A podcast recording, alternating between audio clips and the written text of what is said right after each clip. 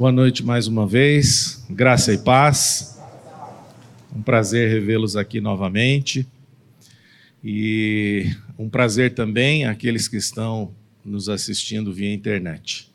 Que o Senhor fale com cada um de vocês por meio do Espírito. É só Ele quem vai trazer convencimento ao meu coração e ao coração de vocês. Nós estamos aqui apenas por meio da graça e da misericórdia do Senhor, como meninos de recado. O convencimento, quem traz é o Senhor. E essa é a minha oração no dia de hoje, para que Ele fale conosco. O texto que nós separamos para compartilhar com vocês é o de 1 Coríntios, capítulo 1, versículos 26 a 31. Eu vou ler aqui com vocês, para que nós possamos ser um pouco mais rápidos, na versão NVI, e vocês me acompanhem aqui no telão. Irmãos, pensem no que vocês eram quando foram chamados. Poucos eram sábios, segundo os padrões humanos, poucos eram poderosos, poucos eram de nobre nascimento. Mas Deus escolheu o que para o mundo é loucura, para envergonhar os sábios, e escolheu o que para o mundo é fraqueza, para envergonhar o que é forte. Ele escolheu o que para o mundo é insignificante, desprezado, e o que nada é, para reduzir a nada o que é, a fim de que ninguém se vanglorie diante dele. É, porém, por iniciativa dele que vocês estão em Cristo Jesus, o qual se tornou sabedoria de Deus para nós, isto é, justiça, santidade e redenção, para que, como está escrito, quem se gloriar, glorie-se no Senhor. Oremos novamente. Pai, fala conosco nesta noite. Revela-te a nós, Pai mostra quem de fato nós somos e leva-nos, Pai, a um profundo arrependimento do nosso ser, para que possamos compreender essas realidades espirituais de quem nós efetivamente somos. Que possamos, Pai, buscá-lo, mas nós cremos que isso só é possível a partir de um novo coração. Pai, fala conosco. É o que nós te pedimos em nome de Jesus. Amém. Essa passagem aqui, ela ela pode trazer uma certa um cer uma certa ofensa para algumas pessoas. Num certo sentido, o que nós estamos, o que nós lemos aqui, e o que Paulo vem falando desde o início do capítulo 1 de Coríntios, resumidamente, é: você é um Zé Ninguém. É isso que ele vem falando. E quando ele diz aqui, reduzir a nada as coisas que são. Porque para Deus, o nosso conhecimento, aquele que nós recebemos do mundo, ele não serve. As coisas de Deus se discernem de uma maneira um pouco diferente. Elas se discernem espiritualmente. Então, o nosso objetivo aqui é trazer uma reflexão, tanto para mim quanto para você, acerca daquilo que você entende como importante, relevante, trazer uma, uma reflexão para aquilo que o mundo considera importante. E pensar se você está agindo dessa maneira também.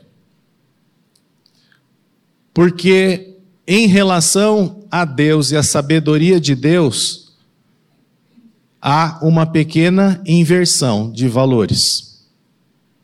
Então, trazendo aqui agora um pouco do contexto de quem era esse povo para o qual Paulo estava escrevendo, que era o povo de Corinto. Corinto era uma já era uma metrópole, tinha uma reputação ruim, porque era conhecida como uma cidade em que havia muita imoralidade, e isso era devido à sua localização geográfica. Corinto ela ficava bem entre a Grécia continental, mais em cima, e a região do Peloponeso, que é uma região montanhosa embaixo. E Corinto ficava bem ali no meio. E isso significava que haviam muitos viajantes que passavam por ali. E era também uma cidade conhecida como uma cidade portuária. E toda cidade portuária é conhecida também por conta da prostituição. Então, o que, nós víamos ali? Uma cidade muito bem localizada geograficamente, onde haviam muitas pessoas, muitos visitantes, pessoas de fora. E também imoralidade sexual, prostituição e outras práticas. E por ser uma cidade cosmopolita, ela era frequentada por romanos, por gregos, por judeus e também por outras etnias, que formavam, na verdade, diversos grupos. E a igreja que ia sendo formada ali em Corinto também era formada por diversos grupos. E isso acabava contribuindo para certas tensões dentro da igreja. E aqui, nesse início da primeira carta de Paulo aos Coríntios, ele, de certa maneira, foi criticado por, pela abordagem que ele usava para o evangelho. E ele, come, ele começa falando exatamente que não é o intelecto que vai converter as pessoas. Não é pelo seu muito conhecimento intelectual que você irá buscar a Deus ou que você será transformado por Deus. Ele vai enfatizar o apóstolo Paulo que somente Deus pode transformar o coração de uma pessoa, que isso não parte de si mesmo. Nós lemos aqui na, na versão NVI uma expressão que aparece ali no versículo 30, é por iniciativa dele. É por iniciativa de Deus que tudo acontece. E quando nós falamos isso, alguns de vocês podem ficar até ofendidos. Como assim? Por iniciativa de Deus, que as coisas podem acontecer na minha vida. Afinal de contas, eu sou isso, eu sou aquilo, eu estudei, eu me dedico e por aí vai. Então, o que Paulo ele quer mostrar aqui para nós dentro desse contexto para os irmãos ali da igreja de Corinto, que estava se desenvolvendo e crescendo, e que também serve para a nossa igreja, para a igreja que você congrega, para a igreja que você frequenta, é que o verdadeiro poder, ele não reside numa retórica, ele não reside no conhecimento humano secular, ele não reside na capacidade de persuasão, não é na eloquência do pregador, não é no muito conhecimento do pregador, mas no poder único e exclusivo do Senhor. Nós vamos ler aqui novamente cada um desses versículos dessa passagem, do versículo 26 ao 31. É no poder do Espírito de renovar e transformar. Então, em última análise, a conversão não é uma questão de alguém fazer outra pessoa mudar de ideia. Talvez você já tenha passado pela sua cabeça, ah, eu preciso falar do evangelho para alguém para ver se aquela pessoa muda de ideia. Conversão não é você falar para que alguém mude de ideia, mas de Deus mudar o coração do indivíduo. Isso tem que ficar muito claro. Porque, de fato, assim como Paulo estava escrevendo para os irmãos cristãos de Corinto, e ele estava escrevendo isso por uma razão muito simples. Porque estava havendo muita dissensão dentro da igreja. Como eu acabei de falar aqui, a igreja era formada por romanos, por gregos, por judeus e outras etnias. E cada um queria puxar a sardinha para o seu lado. Cada um dizia: Não, mas e o meu conhecimento? Eu sou lá de Roma, eu estudei em tal lugar. Aí o grego falava: Mas eu sou descendente dos. Eu estudei lá com os filósofos. E o judeu também puxava a sardinha para o lado dele, porque eles também estudavam desde cedo na sinagoga. E Paulo, ele começa dando um basta nisso. Falando, não é assim que funciona. É Deus quem faz as coisas, é Deus quem opera o convencimento. Nós não lemos aqui, mas a, a, passagem anterior, que é do versículo 18 ao versículo 25, considera aqueles que rejeitam a mensagem da cruz. E essa passagem que nós lemos, que vai do versículo 26 ao 31, muda o foco para aqueles que recebem a mensagem da cruz. E nós, o nosso estudo hoje, nós pretendemos focar nessa passagem, não na passagem anterior daqueles que rejeitam. Então a crítica aqui que Paulo faz é a sabedoria humana.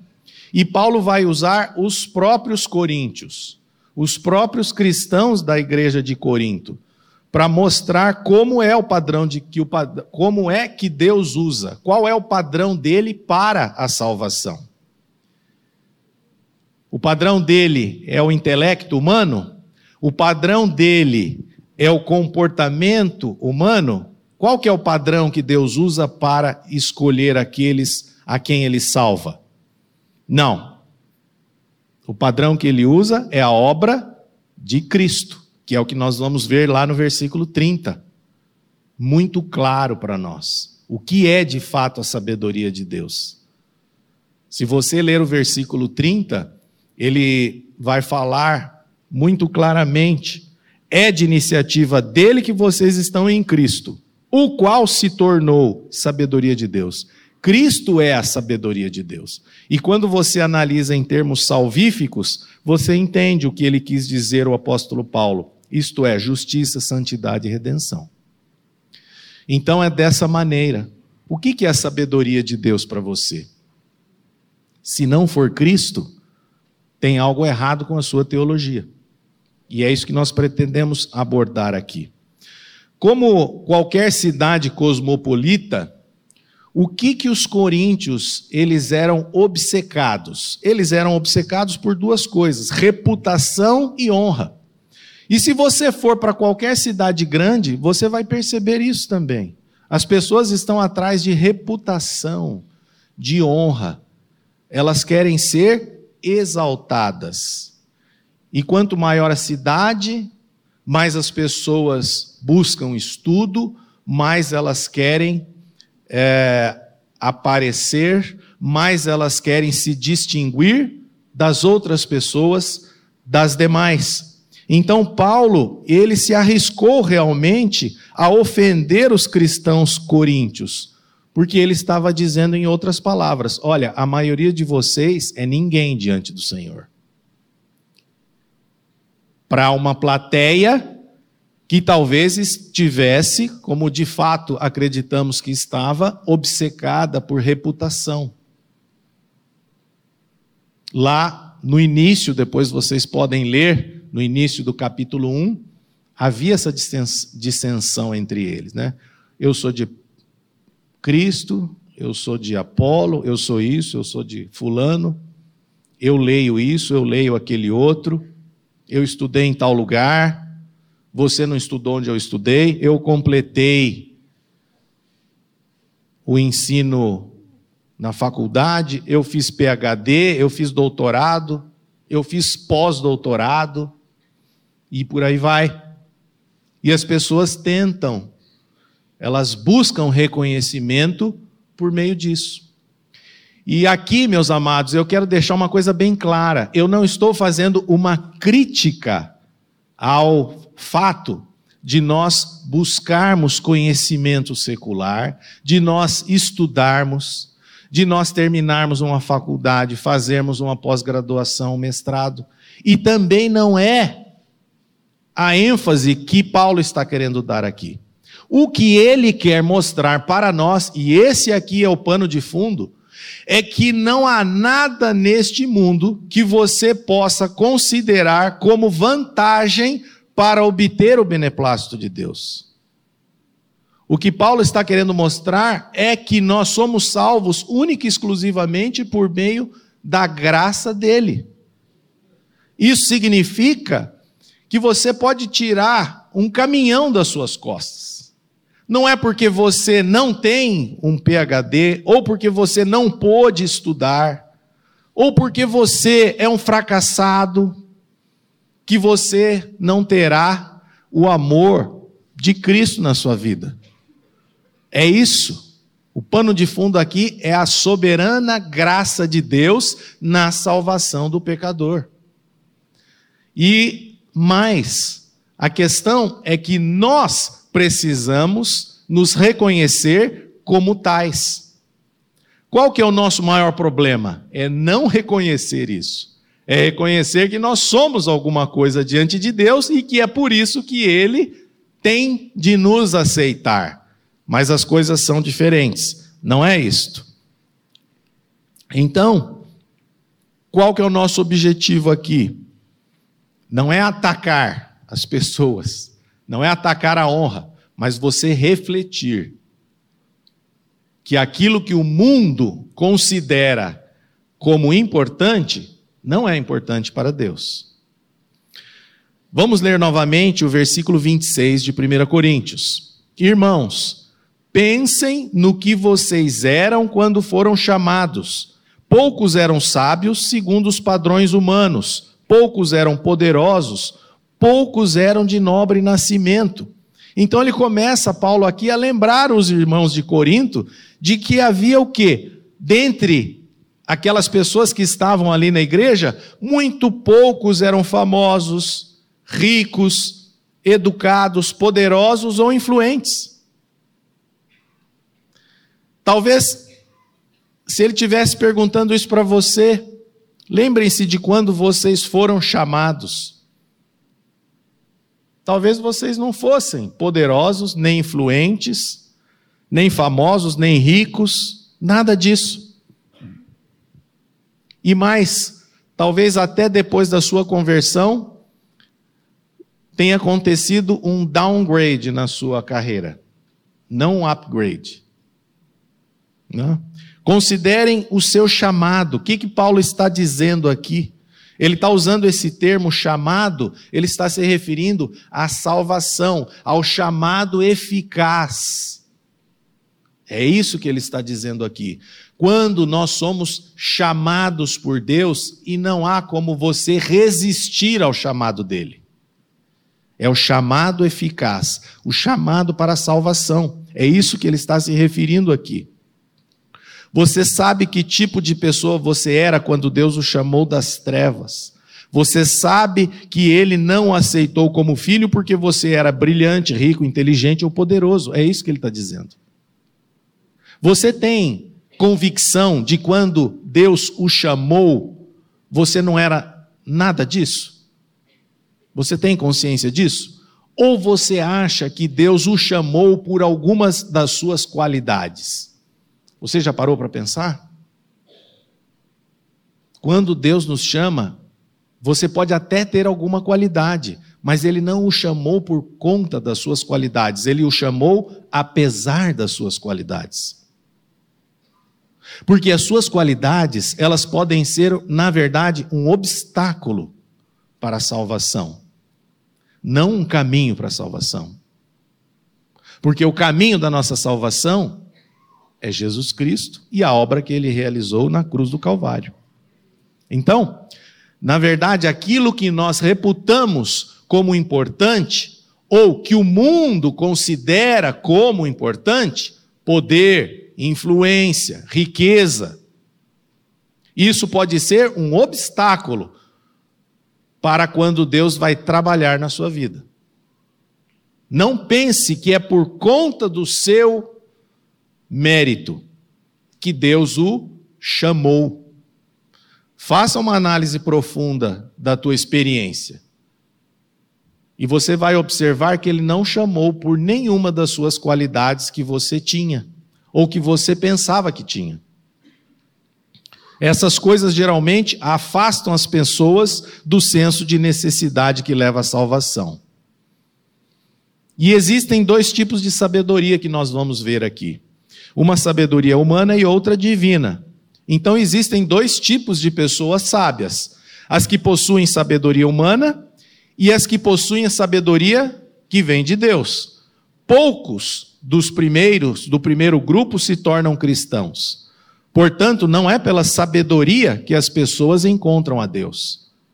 Não é pelo seu muito estudo que as pessoas vão buscar a Deus. Elas vão buscando conhecimento, conhecimento, conhecimento, conhecimento, e um dia elas encontram Deus. Não é isso que o texto está nos ensinando aqui. Deus não leva em conta essas questões. Pelo contrário. Por isso que você não entende por que, que pessoas tão simples são convertidas a Deus e pessoas tão inteligentes têm dificuldade de crer mediante a fé na salvação em Deus, na salvação em Cristo. Não é verdade isso? Quantas vezes você tenta falar a respeito do Evangelho para, para pessoas que são muito inteligentes? e elas não conseguem. E às vezes pessoas humildes acabam recebendo a mensagem do Evangelho.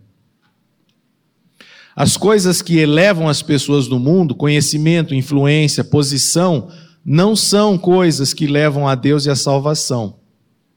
Na verdade, as distinções humanas, aquilo que uma pessoa se distingue da outra, são insignificantes e ineficazes aos olhos de Deus. Porque Deus é soberano na distribuição da sua graça. É Deus. E nós vamos ler ali no texto, no, na próxima passagem, dos versículos 27 e 28, repetidamente: é Deus quem escolheu. É? Então, Deus não está procurando por milionários, Deus não está procurando por atletas famosos, por artistas ou por estadistas.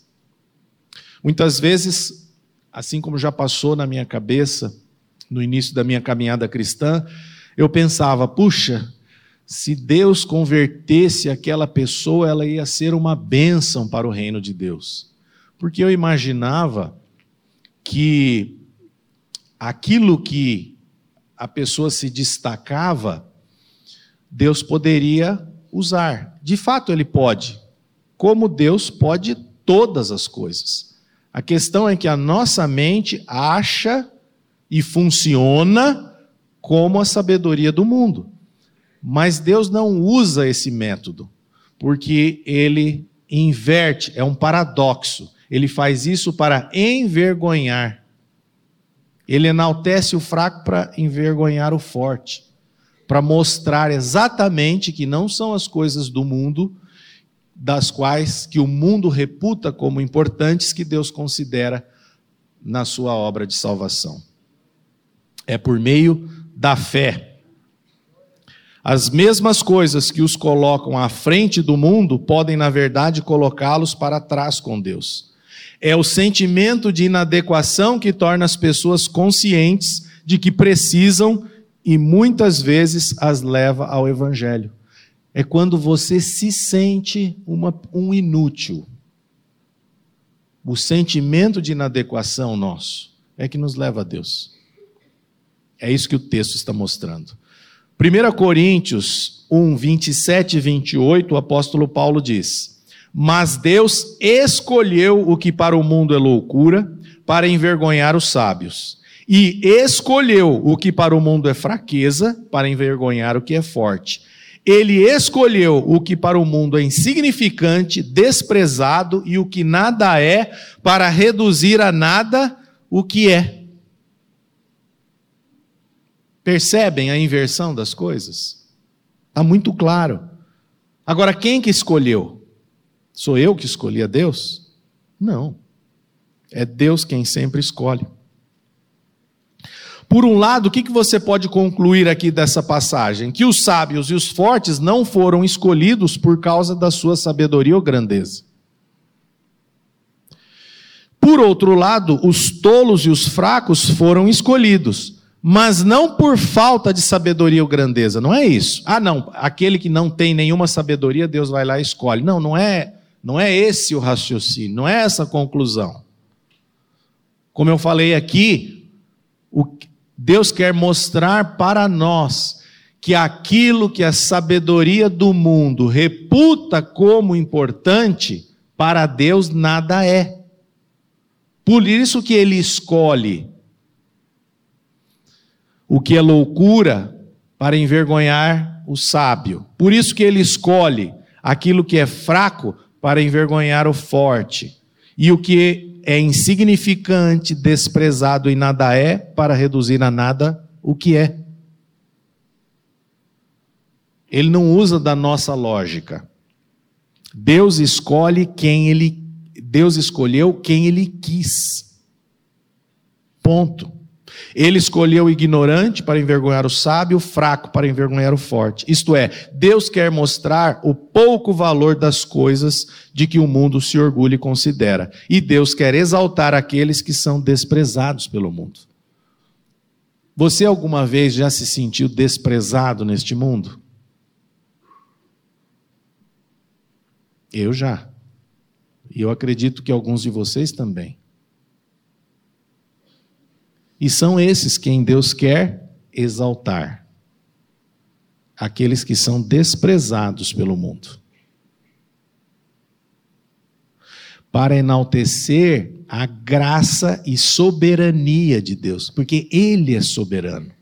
Por isso que não há o objetivo aqui do, do texto o que Paulo quer mostrar é que você, não há nada em você que possa ser considerado para ser aceito por ele. Porque ele o aceitou não pelo seu mérito, mas pelo mérito do filho dele. E aonde que nós, qual é o local onde nós vemos isso? Cruz do Calvário. É lá que você vê o mérito de Cristo. E é o que vai falar o versículo 30. Nós vamos chegar lá. Então, sob a ótica do mundo, Deus prefere aqueles que são ninguém em relação àqueles que são alguém. Sob a ótica do mundo. Assim, a cruz, ela vira de cabeça para baixo os valores do mundo.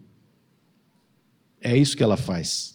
A atividade de Deus é reduzir a nada as coisas que são. Então, aquilo que o mundo enaltece, aquilo que o mundo aplaude, Deus reduz a nada. É desse jeito. Então não adianta você trazer a mentalidade do mundo para dentro da igreja ou para dentro da tua experiência, porque isso não funciona. Por isso que você tem que entender que é por meio da graça, não é por meio de mérito. Ele não considera. Aquilo que o mundo aplaude não é considerado por Deus. A começar pela nossa própria vida. Esse é o maior exemplo que nós podemos tirar aqui do texto. Quando Cristo nos atrai para morrermos juntamente com Ele na cruz. Ele, Deus, não tenta nos recuperar. Não, peraí, tem algum. O Fernando está um caco. Vamos tentar aproveitar alguma coisa dele aqui. Deus não faz isso. Como é que Deus trata você e eu? Ele simples, ele fala assim: tem que morrer. Não dá para recuperar. Ah, bateu o carro, aí você leva lá na oficina para ser recuperado. Tá, tá com defeito, vamos levar lá para recuperar. Não, é como se você levasse o carro lá na oficina para recuperar e a pessoa falasse assim: olha, tem que botar fogo, tem que explodir, não tem, não dá, não dá. Então, tem que morrer. Essa é a solução de Deus. E é por isso que nós somos unidos na morte com Cristo. Porque é assim que ele trabalha numa transformação em cada um de nós, de dentro para fora. E aqui Paulo também está alertando que os sábios e fortes estavam em desvantagem no que diz respeito à vida espiritual e ao entendimento das questões espirituais. Não é que eles não pudessem crer, não é isso. Mas o orgulho e a dependência das suas próprias realizações e habilidades poderiam afastá-los do reino. Fraqueza e sentimento de insuficiência permeiam o pano de fundo para que a força de Deus se manifeste. Não é quando você é forte que as coisas vão funcionar em relação a Deus. Deus não vai usar você quando você é forte. É na fraqueza e no sentimento de inadequação, no sentimento de insuficiência. É paradoxal. Por isso que Deus, com a sua infinita graça, vai usar de todas as circunstâncias, as mais adversas, para nos quebrantar e até nos, até nos levar ao fim de nós mesmos. Isso aqui é muito sério.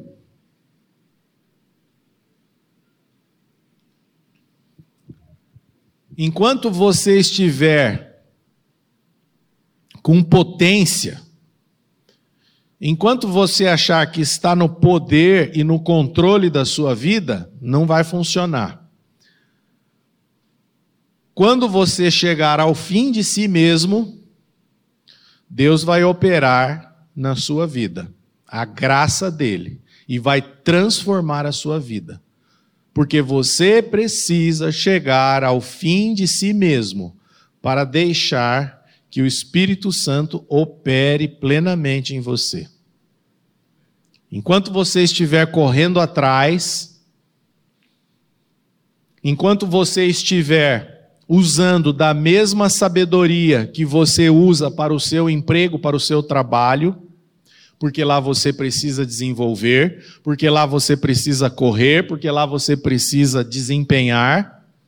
Aqui com Deus não é assim. Desculpa. Aqui é diferente. A sabedoria de Deus é uma espécie de paradoxo. No pensamento humano, força é força, fraqueza é fraqueza, inteligência é inteligência. Mas na economia de Deus, algumas das coisas aparentemente mais fortes são mais fracas. Aquilo que às vezes é fraco é mais forte. E aquilo que é mais sábio é tolo. Um crente simples, sem instrução, sem talento, desajeitado, que confiou em Jesus Cristo como Salvador e que fiel e humildemente segue seu Senhor, é imensuravelmente mais sábio que um brilhante PhD. Sem nenhuma ofensa, se tiver alguém, algum PhD aqui em nosso meio, não é um ataque a você, pelo contrário,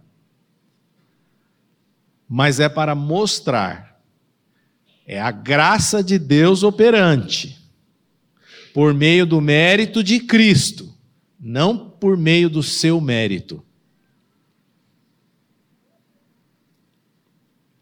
Eu não terminei a frase. Mais sábio que o brilhante PhD que zomba do Evangelho. É evidente que existem muitos mestres, doutores, PhDs que são tementes a Deus. Mas não adianta você levar o seu diploma diante do Senhor achando que Ele vai te aceitar por, por conta disso. É isso que eu estou querendo dizer aqui. Deus talvez esteja esperando você chegar lá de mãos vazias. Falou, Senhor, eu não tenho nada para te oferecer. Nada. Eu sou o mais miserável de todos os homens. Eu dependo exclusivamente da tua graça para uma transformação na minha vida. E aí Deus vai te ouvir. É assim que funciona. O mundo mede a grandeza por muitos padrões. No topo estão inteligência, riqueza, prestígio e posição. Não é assim? Aliás, é só você olhar para as redes sociais. É o que mais a gente vê. O que, que nós gostamos de ver nas redes sociais? Né? Ninguém gosta de ver pobreza, miséria, doença. A gente só gosta de ver o que nas redes sociais? Estou falando nós porque eu também tenho rede social e eu também acesso. Né? Gosto de ver só coisas bonitas, quando tudo dá certo. Mas a nossa mente, você tem que estar, a tua mente tem que estar centrada em Cristo. Você pode até ter rede social, não tem problema nenhum. Mas a tua mente tem que estar na palavra, em Cristo. A simplicidade do evangelho e a humildade dos crentes fiéis são incompreensíveis para o mundo. Parece ser uma tolice, mas o Senhor é que planejou assim. O mundo talvez vai te repreender. Vai dizer: "Fernando, você é um tolo. Fernando, você eu achava que você era um cara muito inteligente, mas agora eu estou vendo que você é você tem algum problema. Porque você crê nessas coisas. Então, talvez as pessoas, quando souberem que você é um cristão, elas é, vão te desconsiderar. Mas você não tem que ficar inimigo delas. Porque o que o texto está dizendo aqui é exatamente isso. Se nós temos a mente de Cristo, e aqueles com os quais nós convivemos, que não conhecem a Cristo, têm a mente do mundo, o que nós vamos fazer? Nós vamos brigar com eles? Não, nós vamos falar do Evangelho para eles. O maior homem que já viveu, quem foi? Depois de Jesus? Foi João Batista. Mateus capítulo 11, versículo 11, na versão NVT, André, se você puder. Mateus 11, 11, na versão NVT. Eu lhes digo a verdade, de todos os que nasceram de mulher, nenhum é maior que João Batista. E, no entanto, até o menor no reino dos céus é maior que ele. Quem foi João Batista? Ele não teve educação formal, nenhum treinamento em ofício ou profissão, nenhum dinheiro, nenhum posto militar, nenhuma posição política, nenhum pedigree social, nenhum prestígio, nenhuma aparência impressionante, nem oratória. E Deus o considerou o maior de todos. Esse era João Batista. João Batista não se encaixa em nenhum dos padrões do mundo mas ele se encaixa em todos os padrões de Deus. E você? Você quer se encaixar nos padrões de Deus ou nos padrões do mundo? Você tem que pensar bem antes de responder isso, porque as suas ações mostram o que você está pensando. Não adianta você pensar uma coisa agora. Mas o que as suas ações têm demonstrado a seu respeito? O próprio apóstolo Paulo. O que aconteceu com ele? Ele considerou todo o conhecimento e posição que tinha como perda, comparado com a grandeza do conhecimento de Cristo. Paulo era um cara estudado, ao contrário de João Batista. Só que o que, que Paulo fez com tudo aquilo que ele estudou? Vamos ler Filipenses, capítulo 3, versículos 7 a 8 na NVI. Filipenses, capítulo 3, versículos 7 e 8. Paulo está dizendo: Mas o que para mim era lucro, passei a considerar como perda por causa de Cristo. O que ele considerava como lucro. Mas, mais do que isso, considero tudo como perda comparado com a suprema grandeza do conhecimento de Cristo Jesus tudo que ele conheceu é incomparável com a suprema grandeza do conhecimento de Cristo Jesus. Amém. Como que você compara todo o conhecimento que você tem em relação ao conhecimento de Cristo Jesus? Você considera como Paulo? Meu Senhor, por quem perdi todas as coisas, eu as considero como esterco para poder ganhar Cristo. Todo o conhecimento que ele tinha, tudo que ele era, Paulo, ao contrário de João Batista, ele tinha poder, ele tinha ofício, ele tinha estudo, ele tinha estudado com Gamaliel. É como se o cidadão fosse estudar em Harvard hoje. Ele tinha estudado aos, com Gamaliel. Ele, tá, ele considerou tudo como está escrito aqui, meus amados: esterco. É isso. 1 Coríntios 1, 29. A fim de que ninguém se vanglorie diante dele. Então, essa declaração responde à questão de que por que Deus, na sua própria sabedoria, não permitiu o acesso a si mesmo da sabedoria do mundo, por meio da sabedoria do mundo. Por quê? Por que, que Deus não permitiu que cada um de nós, pela nossa sabedoria do mundo, pudéssemos alcançar Deus? Por quê? A fim de que ninguém se vanglorie diante dele. Porque se você tivesse feito um estudo, estudei em tal lugar, fui fazer curso de teologia, fui estudar não sei aonde, lá fora, fiz curso de graduação, pós-graduação, tenho vários títulos, e por conta disso, agora eu alcancei o conhecimento de Jesus Cristo. O que, que ia acontecer com você? Você não ia considerar a suprema grandeza do conhecimento de Cristo como algo mais importante na sua vida. Você ia bater no peito e dizer: glória a mim, louvado seja eu. É isso que você ia dizer. Então, Paulo está dizendo, a fim de que ninguém se vanglorie, você não tem como gloriar-se diante de Deus. Não tem. É por isso que o pano de fundo dessa passagem é este. Deus, ele inverte a ordem das coisas. 1 Coríntios 1, 21, na versão NVI, diz: Visto que, na sabedoria de Deus, o mundo não o conheceu por meio da sabedoria humana, agradou a Deus, agradou a Deus salvar aqueles que creem por meio da loucura da pregação. Então, quando alguém te desmerecer dizendo que você é um louco, você agradeça. Obrigado, porque isso não é um insulto aprove a Deus, agradou a Deus salvar aqueles que creem por meio da loucura da pregação. Agora, você tem vergonha?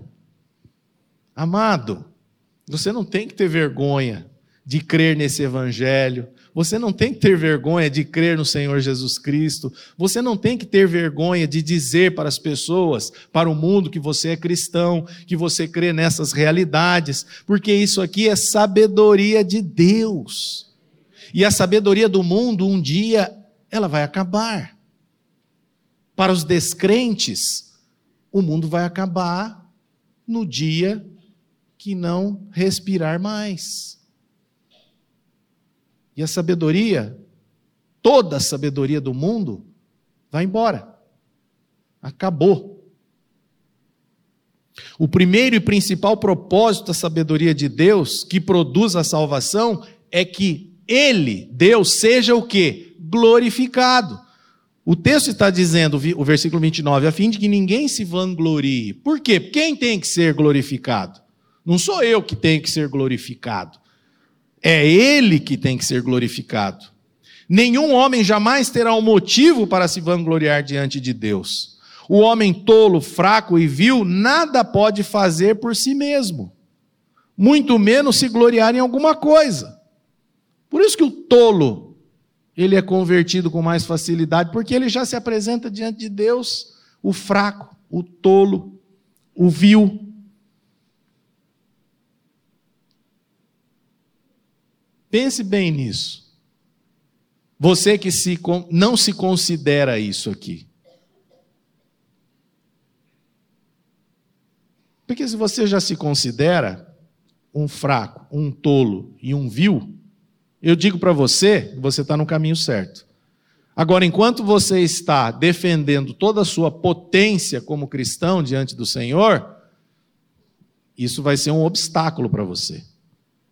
Porque nada pode se gloriar diante do Senhor.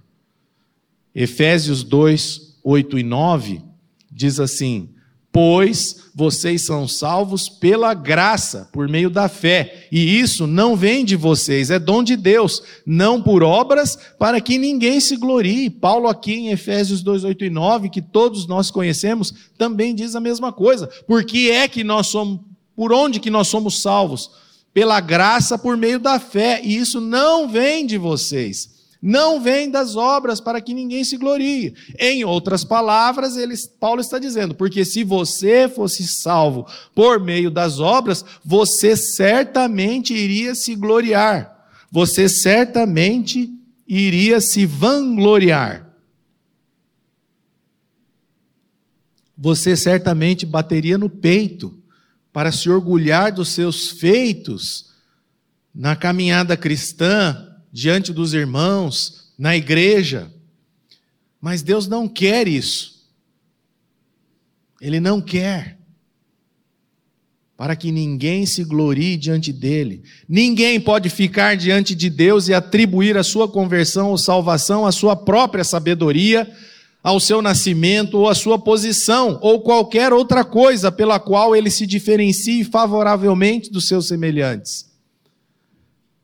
Exatamente o que aconteceu com os judeus. O que, que acontecia com os judeus? Eles achavam que eles eram diferentes. Eles achavam que eles não precisavam de Cristo, porque afinal de contas, o ancestral deles era Abraão, porque afinal de contas, eles tinham um sinal que era a circuncisão, porque afinal de contas, o antecessor deles, Moisés, foi quem recebeu de Deus a lei. Então eles falavam: Eu não preciso de Jesus, eu já sou salvo, eu já sou especial. O que nós estamos dizendo é que nada em sua vida você pode considerar como algo para que isso seja atribuída à salvação. Nem uma única coisa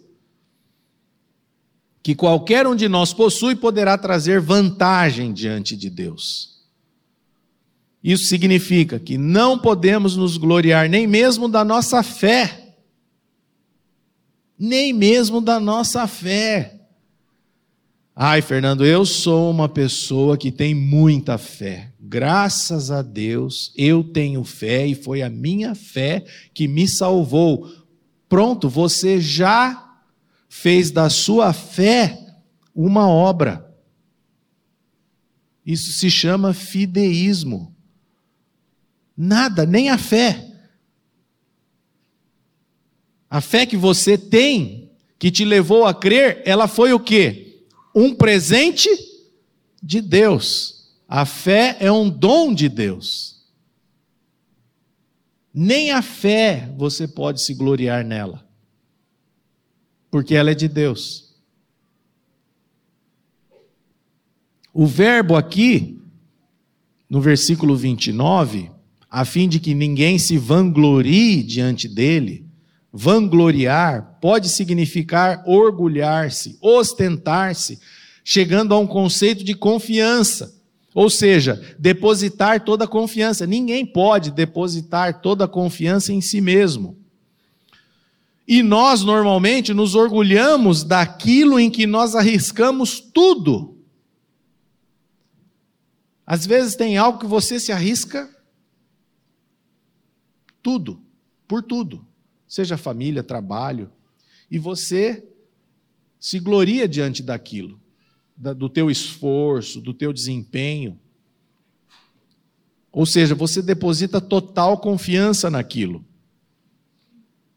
Mas aqui o que nós estamos vendo é um divisor de águas. É a graça de Deus manifestada na morte de Cristo pelos pecadores, pelo qual Deus eliminou toda pretensão humana e toda autossuficiência. Ele encerrou aqui. Toda confiança que você vai depositar não é em si mesmo, mas é numa pessoa. E essa pessoa é Cristo Jesus. E a obra que ele realizou. É nele que você pode confiar. Você não pode confiar em homens.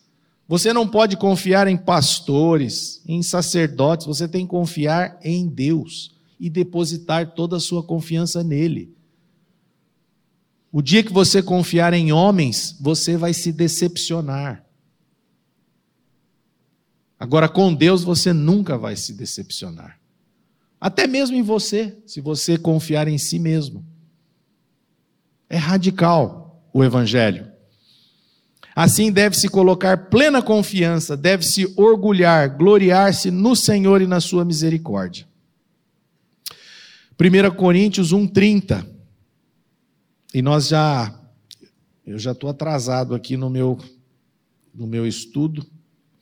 Vamos correr aqui. Versículo 30. É, porém, por iniciativa dele que vocês estão em Cristo Jesus o qual se tornou sabedoria de Deus para nós, isto é, justiça, santidade e redenção.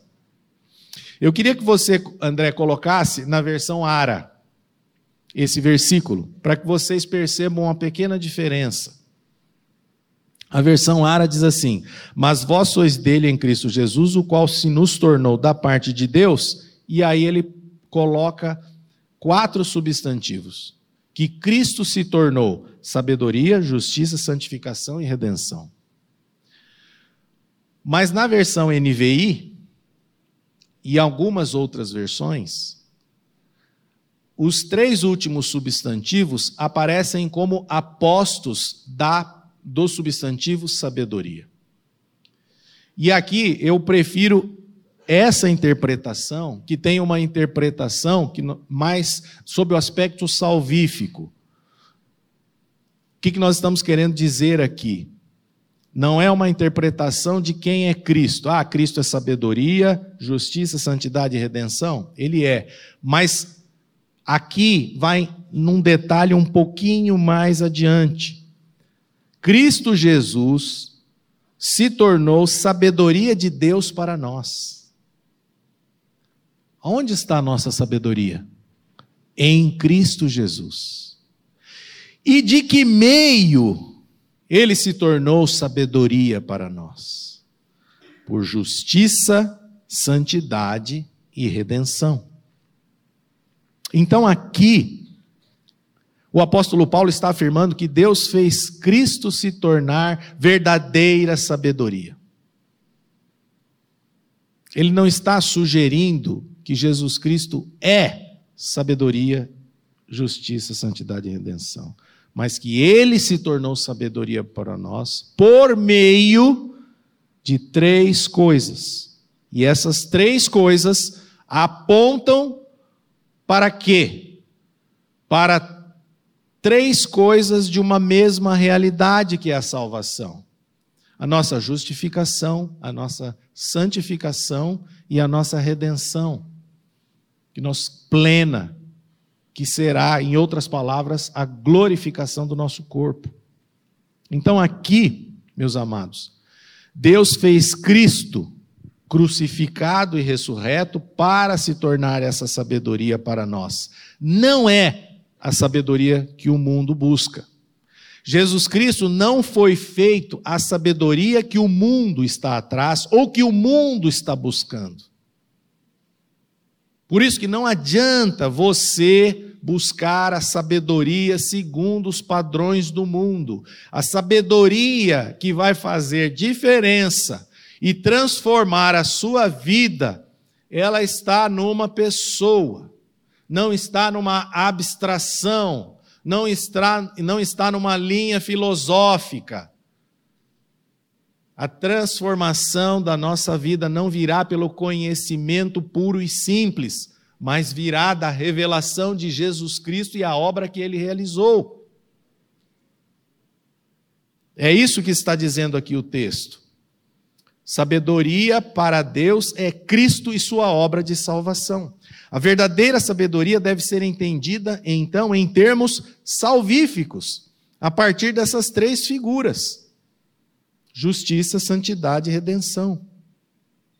Os cristãos podem dizer, sem orgulho ou vanglória, que se tornaram sábios. Hã? Alguém falou aí? Em Cristo. Quando foi que você se tornou um sábio? Em Cristo. Em Cristo você se tornou um sábio. Não é em outro lugar ou de outra forma. Os sábios permanecem como um testemunho para sempre de que Deus, em sua sabedoria, escolheu pecadores, fracos, imprudentes, para torná-los justos, fortes e sábios. E Deus concede a sua sabedoria para quê, meus amados? Única e exclusivamente para que o Pai seja glorificado, para que o Filho seja exaltado para que seja claramente visto que a sabedoria que os cristãos têm não é deles, mas é por seu poder e graça. Os homens são salvos não por sua inteligência, realizações ou sabedoria humana. Aqueles que confiam nisso nunca receberão a salvação, a vida e a sabedoria de Deus, porque isso só pode ser obtido ao recebermos humildemente o que o Filho fez por nós na cruz do Calvário. Então, quando você compreende quem você verdadeiramente é diante de Deus, quando você se arrepende de quem você é e olha para a cruz e compreende que nela todos os seus pecados foram perdoados, que você foi unido na morte com Cristo, para que o seu velho homem fosse com ele crucificado. Quando você compreende isso, isso é a sabedoria de Deus para a tua salvação. Se você está buscando a sabedoria de Deus para você aumentar o seu conhecimento intelectual, sinto muito, mas isso é uma bobagem. O que Deus quer não é que você seja uma pessoa intelectualmente é, sábia das Escrituras. Ele não quer isso. Ele quer que você seja uma pessoa transformada por meio da vida nova em Cristo. Isso é sabedoria. Jesus disse em João 14,6: Eu sou o caminho, a verdade e a vida. Ninguém vem ao Pai senão por mim. E depois em João 8, 31 e 32: Se permanecerdes na minha palavra, verdadeiramente sereis meus discípulos, e conhecereis a verdade, e a verdade vos libertará. Meus amados, nós somos escravos de muitas coisas. Escravos de uma série de vícios, inclusive daquilo que o pastor Maurício tratou hoje cedo, da pornografia, vício do álcool, vício de muitas coisas. E nós somos escravos de nós mesmos. E Deus precisa nos libertar de nós mesmos para que a vida dele seja plena em cada um de nós. Enquanto você estiver cheio da sua potência diante de Deus, Cristo não vai, você não será cheio do Espírito Santo. Você precisa esvaziar-se. Isso só é possível na cruz. Já caminhando para o final, as bênçãos espirituais de que precisamos não são abstrações, eu até falei isso já. Antes se encontram todas na pessoa de Jesus Cristo. Sabedoria de Deus significa que Jesus Cristo é a nossa justiça, santificação e redenção. Aonde que ele é a nossa justiça? Vamos abrir lá, 2 Coríntios 5, 21. Por favor. Deus tornou pecado por nós aquele que não tinha pecado, para que nele nos tornássemos justiça de Deus. Quem que é a nossa justiça? É Cristo. Deus o fez pecado por nós. Deus fez Jesus Cristo, o seu próprio filho, pecado por nós, para que nele, em Cristo, fôssemos feitos justiça. Santificação, João 17, 19 diz assim: em favor deles eu me santifico para que também eles sejam santificados pela verdade. Nós somos santificados pela verdade que é Cristo Jesus. E a redenção, Romanos 3, 24. sendo justificados gratuitamente por sua graça por meio da redenção que há aonde? Em quem? Em Cristo Jesus. Então, os três apóstolos, eles explicam o termo sabedoria que nós vemos ali no versículo 30. Justiça, isto é, justiça, santidade e redenção, mostrando esses três aspectos da nossa salvação, que em certo sentido nós também podemos falar nesses três tempos. Passado, nós fomos salvos da condenação e do castigo do pecado. Isso é a justiça, é a nossa justificação. No presente, estamos sendo salvos do poder e do domínio do pecado na alma. Isso é a santificação que Deus opera em nós. E no futuro seremos salvos da presença total do pecado no corpo, onde nós teremos redenção plena, que é na glorificação. Então, eu não consigo ler o versículo 30 do ponto de vista cristológico, que Cristo é sabedoria, justiça, redenção, é, santidade e redenção. Eu quero crer como alguns estudiosos que olham para o versículo 30 e veem que é a sabedoria de Deus. O que, que é a sabedoria de Deus? É Cristo. E ela está relacionada em termos salvíficos, apontando para a nossa justificação, a nossa santificação e a nossa redenção plena. Quando nós receberemos na outra vida um corpo completamente glorificado, liberto da presença do pecado é tudo Cristo Jesus. Eu sei, meus irmãos, que é muita coisa aqui, já deu uma hora aqui, nós vamos finalizar com o versículo 31, mas não é pelo conhecimento. Tenham um coração humilde e busquem a Cristo. Ele é a sabedoria. Nele nós vamos encontrar tudo isso. Finalmente, o versículo 31 para que, como está escrito, quem se gloriar, glorie-se no Senhor. Diante de tudo isso que nós falamos, nós vamos nos gloriar em mim mesmo. Eu vou me glorificar nos meus feitos. Isso não faz sentido algum. O objetivo de Deus, ao mostrar a sua sabedoria para nós, é revelar que a justiça, a santificação e a redenção são dependentes da nossa união com Cristo. E a nossa união com Cristo é dependente não do nosso mérito, mas do seu próprio beneplácito, ou seja, dependente única e exclusivamente da graça de Deus. Como que eu sou unido a Cristo? Por meio da graça. Não há mérito em nós. É por isso que devemos nos gloriar somente nele, ou seja, nossa confiança deve estar nele e não em nós mesmos. Então, visto que esse é o objetivo de Deus na obra da redenção, é óbvio que devemos nos conformar a ele para sermos salvos. Crer na obra realizada por Cristo na cruz e em nossa morte juntamente com ele, compreendendo que essa nossa união com Cristo é um favor imerecido. Você não merece, mas Ele te escolheu para que você creia nessa verdade e descanse nessa verdade, para que a sua vida seja verdadeiramente transformada. Amém?